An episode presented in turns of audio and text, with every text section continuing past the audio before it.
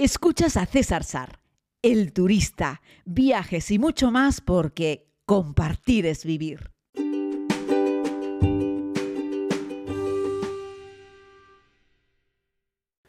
Saludos querida comunidad, muy buenos días a todos y a todas. Les hablo nuevamente desde la ciudad de Manhattan, en el interior del NH Collection, este hotel que sirve de hogar durante unos cuantos días en Nueva York y que la verdad es que tras mucho andar, ahora les contaré cómo ha sido la jornada, pues es un magnífico refugio, altamente confortable, bueno, lujoso directamente, no se puede decir de otra manera, así es que estoy aquí a cuerpo de rey.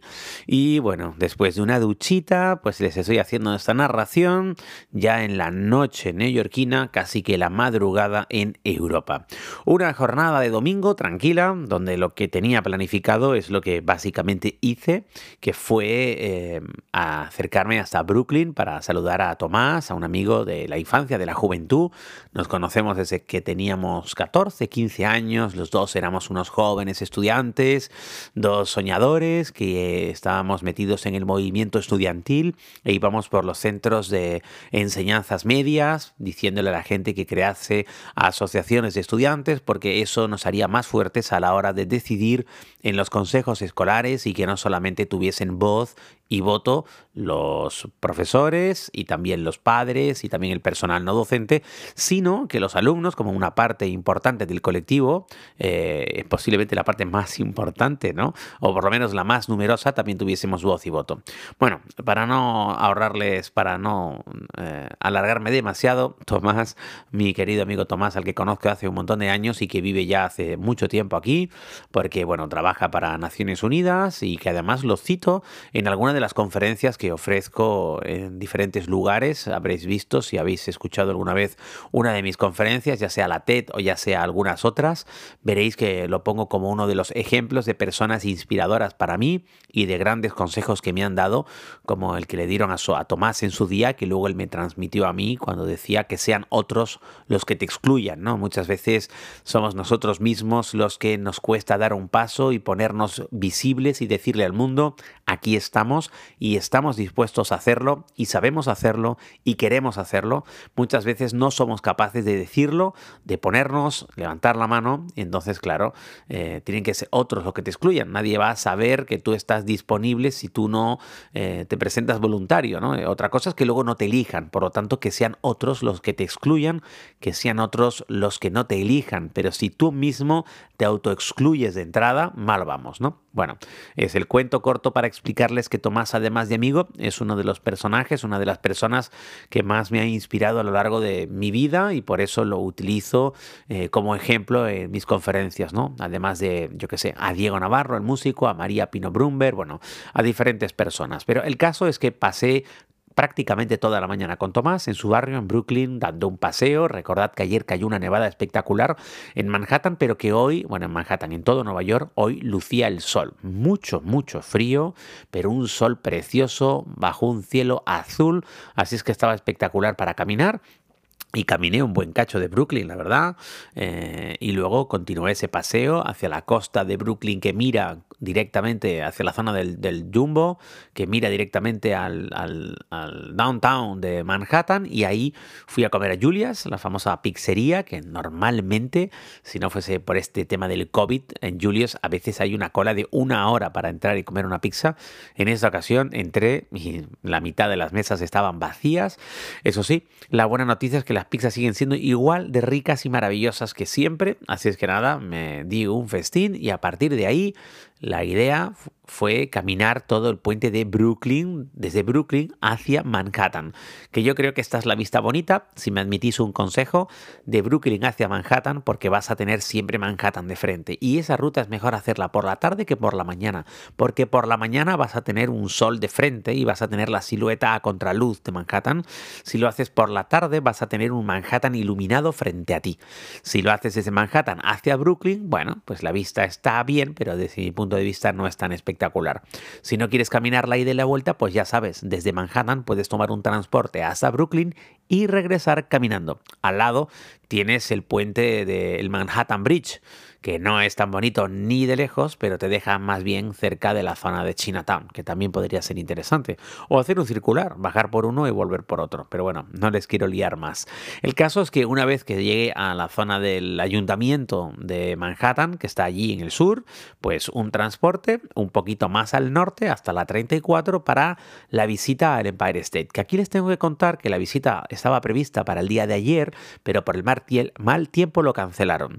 Cuando entro en la página web para intentar eh, em, pedir una nueva hora, la web estaba colgada y no funcionaba. Así es que la idea era llegar hoy al Empire State y explicarles a la gente que estaban allí que no hubo manera de hacer un rebooking, que no hubo una manera de hacer otra reserva. Y bueno, me dicen que como eso venía de City Pass, que no era un ticket vendido directamente por ellos, pues que había que hablar con City Pass. Pero fíjense, eh, encontré una persona súper amable que llamó directamente a CityPass y la gente de CityPass me reenvió de nuevo unos códigos para poder entrar al Empire State. El resultado, pues que gracias a la proactividad y la amabilidad de la gente pude visitar de nuevo el mirador del observatorio en la planta 86 del New York Empire State, un lugar que realmente recomiendo que posiblemente muchos de vosotros me preguntaréis si merece la pena o no visitar el Empire State o si es mejor el Top of the Rock o como les estaba recomendando el otro día, el nuevo mirador que tenemos en el Summit Vanderbilt o el mirador que está en el One World Trade Center. Pues miren, ¿qué quieren que les diga? Yo creo que hay que verlos todos. Si tuviese que ordenarlos, pues yo les diría que el último es el del One World Trade Center, desde mi humilde opinión. Al que hay que subir siempre, siempre es al Empire State porque tienes unas vistas del Midtown espectaculares. Y sobre todo porque también estás ya en el Midtown y tienes un poco de vistas al downtown, a la zona sur de la isla de Manhattan, aunque te queda un poco lejos, pero es muy bonita.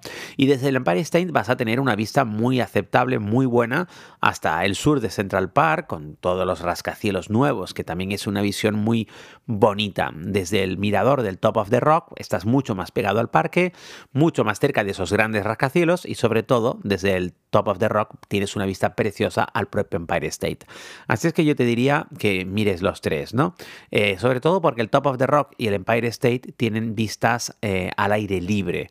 El Vanderbilt, menos un trocito, es todo en cristal. Aunque el Vanderbilt yo te diría que no es solo un observatorio, no es solo un mirador, hay una experience detrás, porque bueno, hay una, ya les dije, ¿no? El otro día, una mezcla de espejos, cristales, que es todo un espectáculo que merece la pena verlo. Así es que lo recomiendo. El caso es que hice lo que pretendía, que era subir a lo alto del Empire State con las últimas horas de sol. ¿Por qué? Porque ahí te puedes pasar todo el rato que quieras, no hay límites. Por cierto, es la primera vez que subo al Empire State sin cola, de ningún tipo. No hubo que esperar ni un minuto ni siquiera por un ascensor. Es decir, eso quiere decir que hay muy pocos turistas y que en lo alto del Empire State pude disfrutar de unas vistas espectaculares y hacer fotos sin prisas. No había, ya les digo, prácticamente turistas. Si llegas una hora y media o así antes de la puesta de sol, vas a tener esa luz bonita del atardecer. Les recuerdo que hoy el cielo estaba azul y brillaba un sol espectacular sobre una ciudad recién nevada. Así es que la imagen estaba realmente de postal.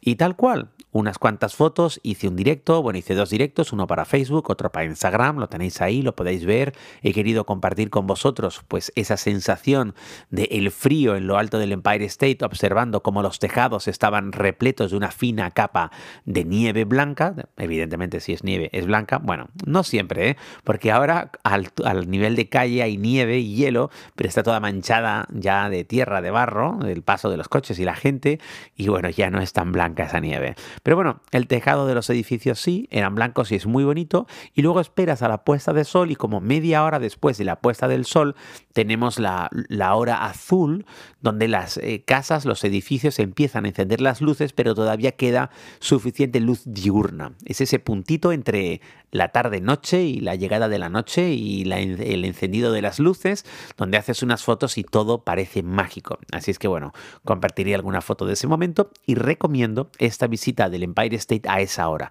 a última hora de la tarde, para disfrutar del atardecer y el anochecer. Y alguno preguntará, ¿pero y César? ¿Y en el resto? Bueno, pues en el resto también. Lo que pasa es que el Top of the Rock, precisamente por la ubicación de la luz, recomiendo más visitarlo por la mañana y a primera horita. Creo que es la mejor hora para visitar el mirador del Top of the Rock, ¿vale? Eh, y luego, pues nada, luego un caminito hacia hacia la zona de Times Square porque me tenía que comprar unos vaqueros. Ya sé que puede sonar esto muy extravagante, pero yo solamente me compro los vaqueros en una tiendecita que hay, bueno, tienen tres en toda Manhattan, en una tiendecita que se llama OMG Jeans, eh, que tienen unos Levis eh, que son los que yo uso, los 513, muchísimo más baratos de lo que los puedes comprar en España. Sabéis que la ropa en Europa es carísima y en Estados Unidos es muy barata. Y esto no es un outlet, ¿eh? y le han subido 10 dólares el precio de los vaqueros, pero me estoy ahorrando casi 40, casi casi, bueno, 35 euros por pantalón me estoy ahorrando y merece la pena. Y luego, pues me fui a la Apple Store y me he comprado un iPhone. Sí, lo sé, soy un caprichoso. Pero vengo del iPhone 11, lo diré en mi defensa. Después del 11 vino el 12 y ahora el 13. Así es que estoy cambiando de teléfono cada dos años. En mi defensa diré también que soy de los que utiliza, de los que hace un uso masivo para el teléfono. Todos los vídeos que habéis visto que he ofrecido del viaje, por ejemplo, a Islandia y del viaje a Costa Rica y del viaje a Egipto han sido íntegramente grabados con el teléfono. Y prácticamente lo que veáis ahora de Nueva York, no todo, pero muchas cosas serán con el teléfono, otras no, otras son con la cámara porque me he traído la cámara para intentar ofrecer algunas imágenes un poquito más buenas, eh, sobre todo de algunos lugares en concreto, pero de resto está he grabado un montón de cosas con, con el teléfono. Así es que está justificado el iPhone 13. Comprándolo aquí en Estados Unidos, la versión que yo he pedido, me ahorro casi, casi 300 euros en el teléfono frente a si lo compro en España, incluido el Apple Care Plus, ya sabéis, ese seguro que te incluye incluso una reposición de un teléfono nuevo en caso de pérdida o robo, que se dice pronto, pero merece mucho la pena en un aparato que cuesta un montón de pasta. Bueno, no me enrollo más, querida comunidad, un abrazo muy grande, espero que estén muy bien y mañana regresaremos, si Dios quiere, desde la siempre extraordinaria ciudad de Nueva York. Y recuerda, es tiempo es momento de regresar a New York.